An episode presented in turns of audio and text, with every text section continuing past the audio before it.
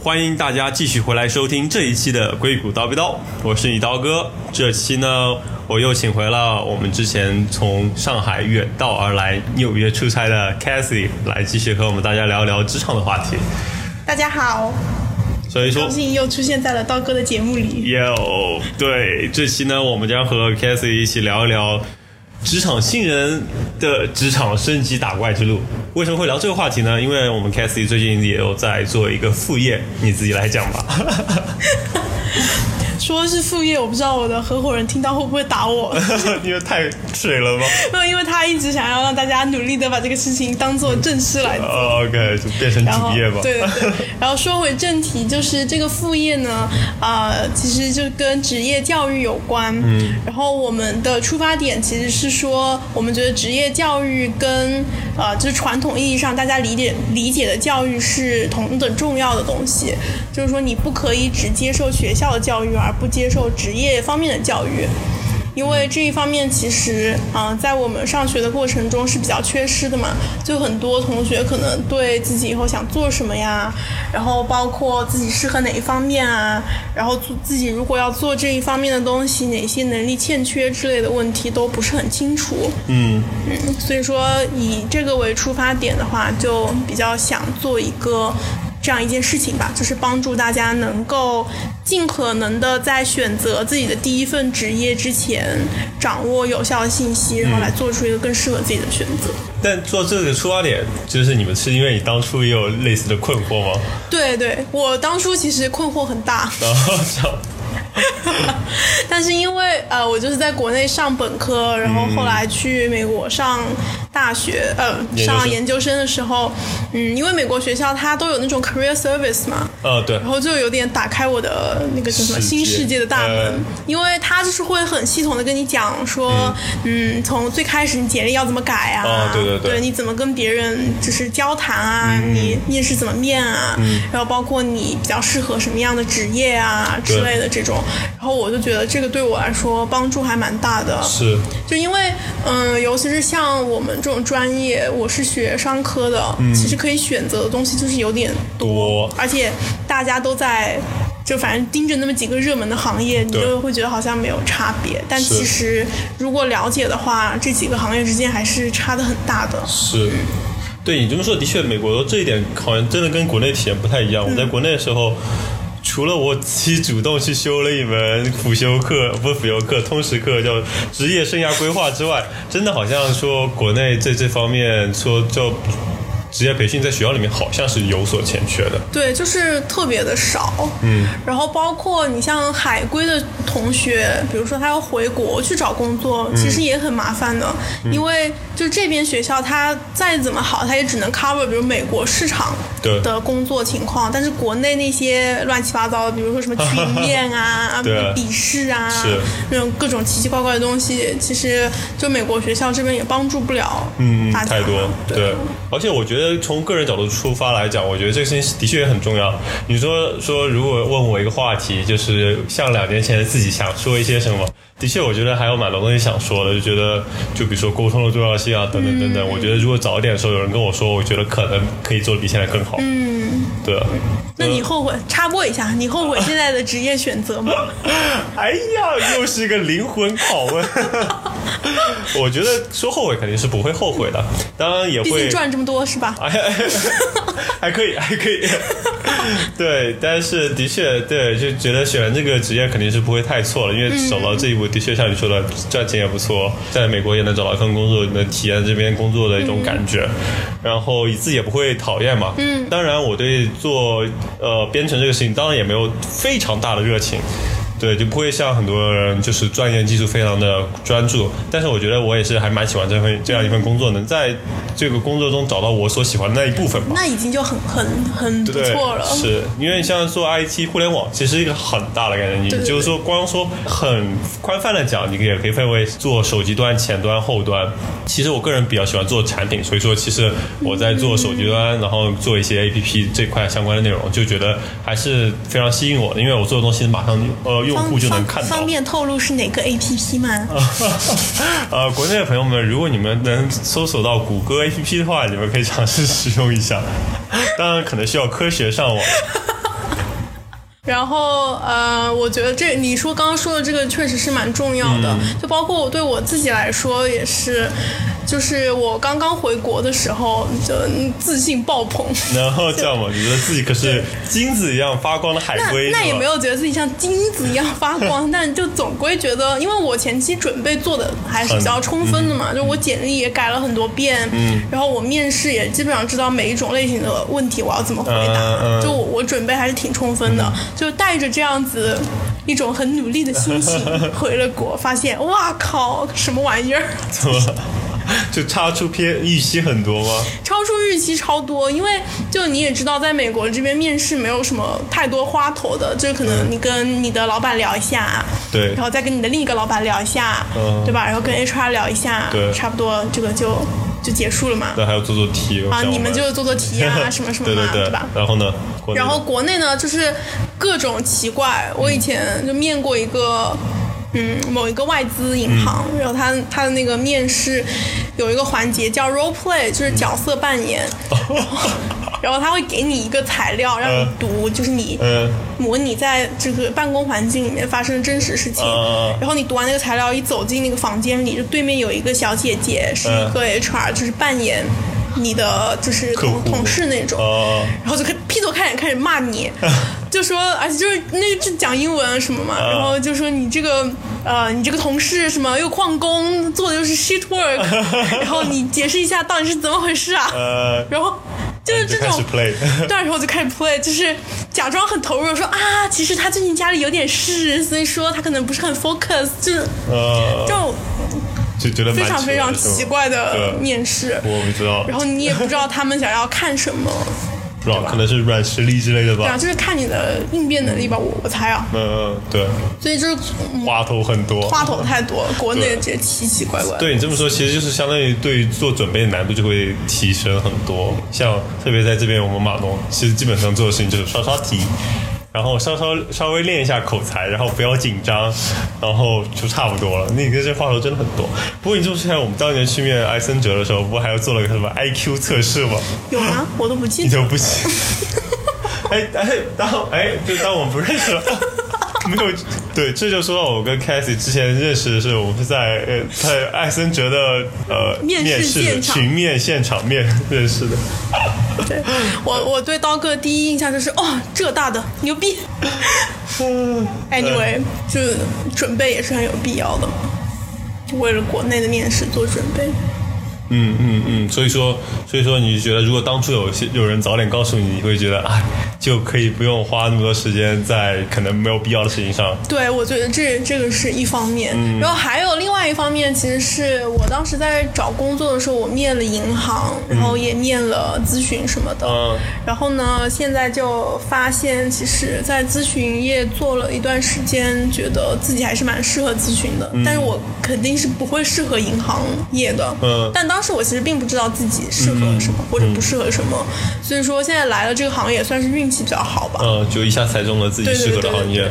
但就是说，对于那些可能运气没有这么好，或者说就是进去了才发现，嗯，原来我不适合这个行业的同学来说，就这个沉没成本还是蛮大的。对，那是这样。所以我们做这个平台，另外一方面是想，就是嗯，帮助大家。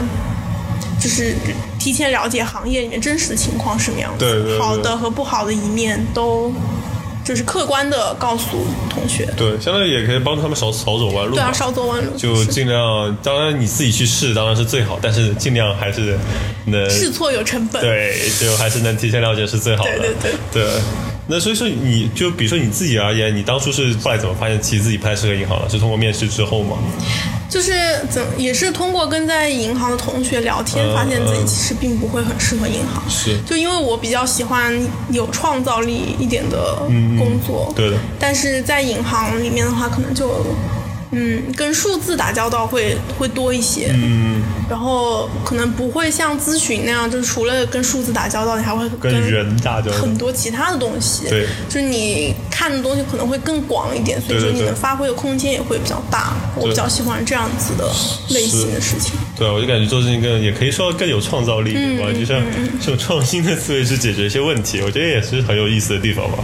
对啊，对啊。对对，那所以说通过你们做的这个事情，你你们跟那个学生啊，就你们的学生们聊，他们面对的比较多的困惑都是什么？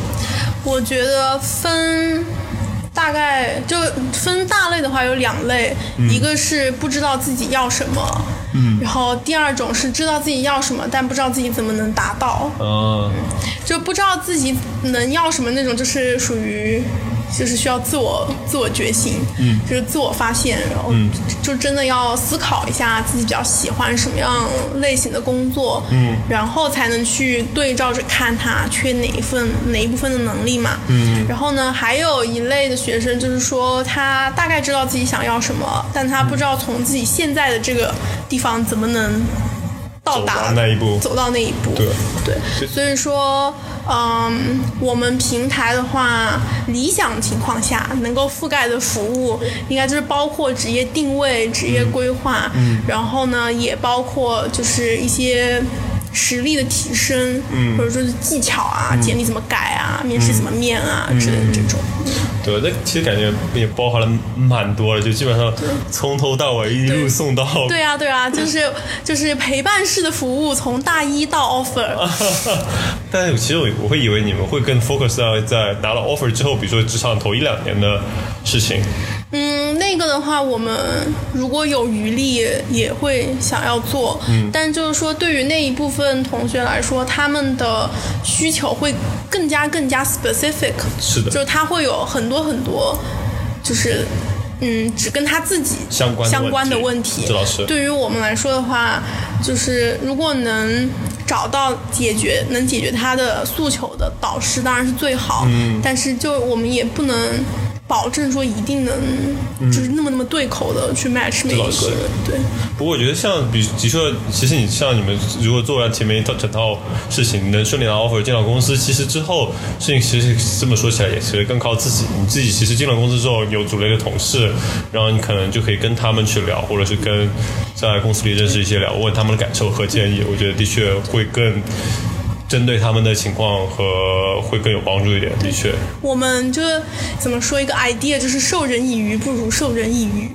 就如果你从大一到大四，你都就是嗯认真思考自己想要什么，你也补足了自己不足的那部分那部分能力的话，就应该在拿到 offer 以后不会有那么那么大的挑战，嗯就应该相对来说会好一些。嗯，是。就说到这个，又想起之前我们跟我朋友聊，那个在硅谷教编程的那位朋友，他就提到说，现在他认识的很多过来学编程的，他们很多就可能，比如说大一大二就已经开始做准备了，就已经为他以后的职业规划考虑很多，比如说想赶紧早点来学，这样可以找份好的实习，然后以后可能可以找到份好的工作。对，就的确现在，特别是在美国，感觉大家都准备的特别早。其实我觉得这是挺好一件事情，国内应该也像。跟上，对，我觉得这个特别特别重要。就是说，如果你大一就开始思考这件事情的话，那你大一的时候的社团活动，你就可以。就是至少朝你想的那个方向去努力起起来嘛。比如说，如果你想做咨询，你就可以找一些跟咨询或者是商科相关的社团。是。然后大二的时候，你就可以开始找一些实习。嗯然后通过这些实习来试错，而不是等到你到时候拿到第一份 offer 的时候才恍然大悟啊，其实这个不适合我。哦，对，我靠，这说的非常有道理。嗯。对。嗯。因为这其就像你选选了一个方向，像比如说我互联网行业，你想做 CS，想进互联网。行业，其实你进去之后，你仍然有很多的方向可以做选择。你要去做算法，你还是做系统，还是做呃手机端的开发，等等等等等等。你当然也可以进到公司之后，先在这个组待一段时间，然后感觉不适合再换。但其实这样成本可能也得至少可能一年或者更长。对，因为你进到公司之后，也不能总是频繁换组嘛。对啊，对啊。对啊，而且你也不也不能频繁跳槽嘛。对啊。毕竟这都是有成本的事情。对。对，我觉得你刚刚讲的那一坨什么什么算法开发，在我听来都没有差别，但是我相信他们之间肯定会有很大的差别的，嗯，所以这就是为什么要做这个事情。嗯，但其实，在行业里面还是大部分内容是共通的了，但是其实做的事情你不一定喜欢，嗯，你就得花时间去试。但是如果比如说我之前有比较多的实习，在各方面都能体验一下，那我对后期的确做决定会更有用一点。对对。那那有些什么具体的例子吗？比如说你遇到你们那些学生朋友，大家遇到一些比较常见的问题。举例说明？常见的问题就是最最常见的一类，其实是很多人等反应过来自己想要做什么的时候已经来不及了。就是比如说有一个人大一到大三都在玩，嗯。然后等到大四的时候突然觉得啊，我要找一个高端的咨询工作，嗯嗯，但是他就如果什么实习也没有哦的话，就会比较难嘛。是的，是的，是的，然后还有另外一种情况呢，就是针对像你刚刚说的那种毕业了一两年，然后工作一两年的同学，有很多人会觉得自己入错了行。嗯但这种情况的话，一般我们看下来，嗯、是因为当初选择了将就造成的。呃，就可能当时毕业拿 offer 的时候，觉得啊，大家都已经差不多找好工作了，嗯我还在这里就是漂泊，然后我是不是也应该就是管他呢，手头的这个 offer 接了再说呗，嗯大不了我我跳槽呗，对吧？嗯，结果就两但年过去了，对啊，两年过去了，发现自己在这个工作里面用的这些东西，并不能把它就是 transfer 到自己想做的新工作里面。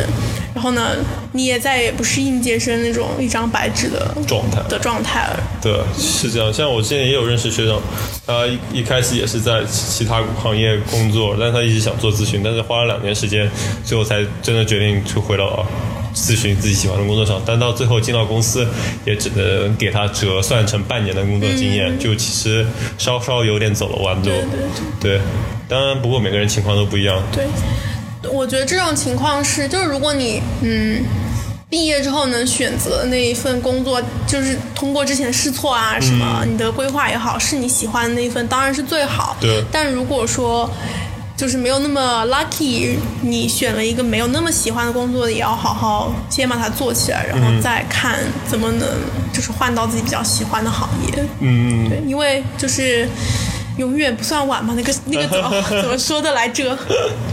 对。有栽一棵树到最好的时候是十年前，其次是现在。嗯，所以就早点考虑这样的问题是比较合适的。，没错。对，就像我们像像就说我们行业的话，其实很多人也都是，比如说在大学里的确错过了这个时间啊，发现其实学 CS 挺好的，然后他们做的选择就是像。来了美国转专业就转 CS，这样他相当于是有一个年半的缓冲期，他可以再重新 pick up 这种 CS 的知识，然后可以再找一份 CS 的工作。虽然说相对来说他们的成功率会比科班出身的要少一些，但是至少的确这也是一条可行的路吧，对啊？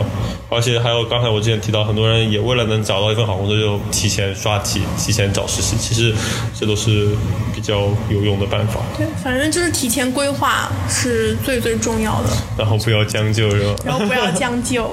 对然后其实我们想做的事情就是帮助大家完成这个规划的旅程，因为就很，比如说你在，嗯、因为事事不随人愿嘛，对吧？就你一开始可能觉得这个比较好。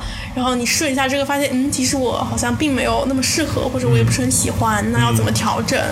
然后包括每个方面要怎么去弥补自己的不足，嗯，之类也是我们想做的事情。对。那你们有有什么具体案例吗？就你们怎么做了，帮助了大家之类的，或者有没有什么比较好的反馈？大多数情况都是很多人，他可能就比如说之前有一个小妹妹，嗯，她想要进美妆行业，嗯，然后呢，但她又不知道美妆行业里面有些什么东西，嗯。然后我们就是帮她找了一个欧莱雅的导师，嗯，然后给她讲说这些就是美妆大概里面分哪哪几种类型的工作，嗯然后那你学的这个专业的话，你可能会比较适合其中的这两种，哦那你觉得你比较感兴趣哪一种呢？嗯然后这个时候同学就会问说，哎，那这两个工作平时都在做什么？呃，然后这个老师就会继续讲说啊，这个工作平时是在干嘛干嘛，那个是在干嘛干嘛。然后就这样子的话，其实已经是有比较充足的信息了嘛。对然后同学事后给我们的反馈就是，他觉得已经脱离了那种像一个白痴 是一样的状态，就他比较清楚的知道自己适合什么。嗯。然后导师也告诉了他，如果你想要拿到这个呃岗位的 offer，你要怎么样去做准备。嗯嗯，那他就可以有一个比较明确的方向开始。对，其实的确，我觉得这件事情真的是非常有用，就不必说他们这种情况。像我，比如说我知道自己想想要什么东西，想去哪个行业啊，但是其其实，比如说我刚毕业会面对这样的问题，就我应该去大公司还是小公司？这样其实也会更 specific。但其实对这种情况下，我也是一点都不知道。虽然说我就是这个行业的人，但是对公司情况真是不太清楚。可能我能想象一些大公司和小公司之间的差别，比如说大公司可能相对做的工作不太重要，但是可能学习机会比较多。然后小小公司是则相反，的确也是这样。但其实有更多的事情是我真的是进到这个行业之后才会知道的。就比如说我之前的公司，我就经历了各种各样的事情。就比如说上市、裁员，然后各种就非常 drama 的事情，真的是你不在这个行业里面待过之后，你是不知道。知道。对，所以说有个行业人能跟你讲一讲，或者说就不同对不同的公司或者不同的行业，就是行业里面不同公司的人能跟你讲一讲，会对可能这个行业会更有好的理解。就像我现在是，其实我是先去了一家小公司，再去一家大公司。其实我有点想是，其实自己能先去大公司，再去小公司可能会更合适。因为我自己考虑到是可以先到大公司先提升自己，然后再到小公司发挥自己的能量。因为我自身体验就是先去小公司，就是有一种赶鸭子上架，就没有太多时间去学习，更多时间是把这个东西做完，好 ship，把这个东西做完 ship，然后就其实提升自己的那个时间都得靠自己在课外完成。但在大公司的话，可能会有更多系统的学习。其实我觉得对职业发展可能会更好一点。对啊，我觉得讲的很好，应该大家掏出小本本记下。然后就顺着你刚刚讲的那个，我们其实，在导师这一面的话，也是想，就是那些真正想要分享的人，才是我们想要寻找的导师。嗯，就比如说像你这样，就是经历了一些波折，也 不算波折吧，就是你有了一些感想，对对，有一些故事之后，就觉得哎。就如果说有人跟我有同样的困惑，那他提前知道这个的话，对他来说是特别有帮助的一件事情。对，就抱着这样子的要分享的心态的学长学姐，嗯，就是我们觉得很适合做导师的。对。的朋友们，对，的确，而且其实我我觉得这方面我不知道国内现在是什么，但像在美国，像我们有个叫一亩三分地的论坛，的确上面会有很多的信息，嗯，无论是每个公司的信息，但是大家都会上去讲，还有你可能会面试会面到哪些题目，大家也会上去分享，以及你在公司工作之后的遭遇，或者说你拿到公司的 package，就是你的薪水的多少，大家都会分享，就上面有很多的信息你可以去获取，我就不知道其实国内会不会有这样的平台，如果没有的话，那就是。你们可以搭建一个这样，就是这样这样的平台是有的，但是就是说自己这样去大海捞针的搜集信息的话，效率会稍微低一点。的确。然后，而且比如说你在找工作的时候，你就人很烦躁的时候，你根本就是没有心情去慢慢的翻这些帖子，一个个的来看。就那个时候人可能还是比较。着急一点嘛，嗯，所以说我们就是觉得要解决这种着急呢，就一个是要有模块化的服务，嗯，就是你缺哪里就补哪里，然后，然后另外一个就是要提早做好规划，这样到时候你就不会觉得就是临门一脚 随便吧那种是是是这样，而且。的确需要这样的指导和要这样的氛围吧，就像可能你们也可以帮助他们，就组成一个 group，大家去讨论这些。因为的确像我们在我求职过程中，很多时候时候帮助其实是从朋友那边得到的，就同同学和朋友，大家都有个类似的目标，大家就会去共享自己所获得的信息，以及我们会做一些事情，比如说就 mock interview，就是互相模拟面试，就他当面试官，你当面试者，然后大家就可以互相去做这样的事情。但是比如说在国内，你准备的比较早，大家就觉得无所谓。之后可能就需要一些同道中人跟你一起去分享信息和锻炼。是，我们就是觉得，如果说学生就同学之间自己能自发的形成这种 group 的话，当然是很好的。但是就是现实是很多学校都没有这种氛围嘛，大家都是各找各的，也也不会想要分享或者怎么样，因为彼此还要竞争，对对吧？而且有的时候，比如说像你刚刚提提到的 mock interview，也是比如说有一个行业的导师跟同学去 mock，他可以提供的建议和 insight 就会更更多，对的。就比起就是两个人菜鸡互啄。对那种情况会稍微好一点。对，的确，而且这方面我不知道国内是怎样，但是在比如说谷歌，其实它对于面试者，他们其实还谷歌还会提供服务，就相当于说你可以几个人一起跟谷歌的一个程序员就是视频通话，他可以给你讲一些就相关的，比如说如何准备面试的一些知识和办法。这么好吗？对，就相当于我就觉得我当时了解到也蛮震惊的，就是相当于这个公司非常开放，就是相当于教你应该如何去准备我们公司的面试。我觉得就是这种非常开放的心态，让我就让我非常的震惊。但你你想想，就是我觉得这个是一件特别特别好的事情，是是因为他把所有人都放在了同一个起跑线上，对对就是。大家一起 offer 给你这个机会，嗯你要怎么去抓住？然后你要问什么样的问题？你从能从里面得到多么有价值的建议？对这也是你个人能力的一个体现体现嘛。对，但这个也不是面试，但的确相当于帮助打破信息差。对啊对啊对啊也是相当于你们可能你们在做的事情，就很多事情，就作为面试者他并不知道，但是嗯或者对于职场新人并不知道，但你们就可以帮助大家去了解。嗯，对。就有很多人就的确会有这方面的需求，对，所以说从 general 来说，就从有没有一些比较通用的建议给大家呢？嗯，我先说一下我的建议，你嗯可以再说一下你的。好，我的建议其实就呃三点吧。嗯第一个是。嗯，找工作是自己的事情，不是同学的事情，也不是父母的事情。嗯，就你喜欢什么，是你以后一直要做的东西，然后你喜欢的才是最重要的，嗯。而不是大家觉得好的，或者说爸妈想让你做的。对，就一定要发现自己的兴趣和擅长的东西，这是第一个。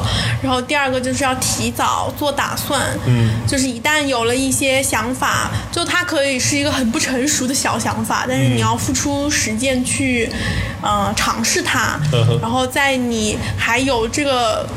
赋予和自由去试错的时候，把就是尽可能的试错。嗯然后第三个就是在嗯最后的关头不要将就。可以可以总结的非常好，我现在一二三都说出来了，让我有一点压力。我就说一点吧，我就说就是进入职场之后吧，也也是我相当于我自是自己的切身体验，也不能说是总结，只能说是分享。就这一点，我觉得就是沟通非常的重要，这也是在互联网行业，比如说中国人可能相比于印度人来说欠缺的一点吧。的确，虽然他们是英语算是母语之一，他们比本来在表达上就会比我们好一些，但是我觉得我我感受到就是在。在美国，也不能说呃会闹的孩子有奶喝吧，这样就是你需要去把自己的想法去表达出来，让别人去知道，就不说跟同事，就至少跟你的老板，你要把你自己的想法跟他讲。比如说你想早点升职，那么你问老板，我一年升职是不是实际的？但是他会给你给出你合理的预期，比如说其实一年太快了，一年半比较合适。这时候你也可以能给自己设置一个比较好的预期，而不会过度的失望。然后跟他说完之后，你也可以通过更多的交流，才能让他明白你是想做什么。然后比如说你也想早点升职，那他也可以才能知道如何去给你规划这个事情。因为很多人其实你不说，老板也就不管你，就就给你活干，给你活干，就还是需要主动的去做一些交流。我觉得这样对职业发展可能会更有用。我觉得你讲到这个，就其实这也是在努力填补信息不对称的一种方式嘛，嗯是就是你要主动搜集你想要的信息。对，把这个再填给你的老板，对对对对对 填给你的同事们。对对，感觉今天提到了很多信息差这个事情。对啊，信息差这个东西真的很致命。嗯，是因为很多，比如说，就说商业吧，很多事情也是利用一个信息差，对对赚钱是，当然。更多其实需需我们就是需要去做填补这个信息差来互相帮助吧，对算是。然后填补信息差也是本平台的宗旨之一，最大的宗旨。是的，是的，觉得这个非常有必要，因为的确很多人就是缺少这些信息，缺少不知道去了解什么信息，缺到缺少获取这些信息的渠道，对，然后就造成了可能求职上的困难之事不随。人愿。对对对，刀哥总结的很好，掏出小本本，可以可以可以，大家记住了吗？记住了，记住了。可以可以，我觉得挺好，今天聊的挺多了，我觉得就到这里吧，跟大家分享了很多。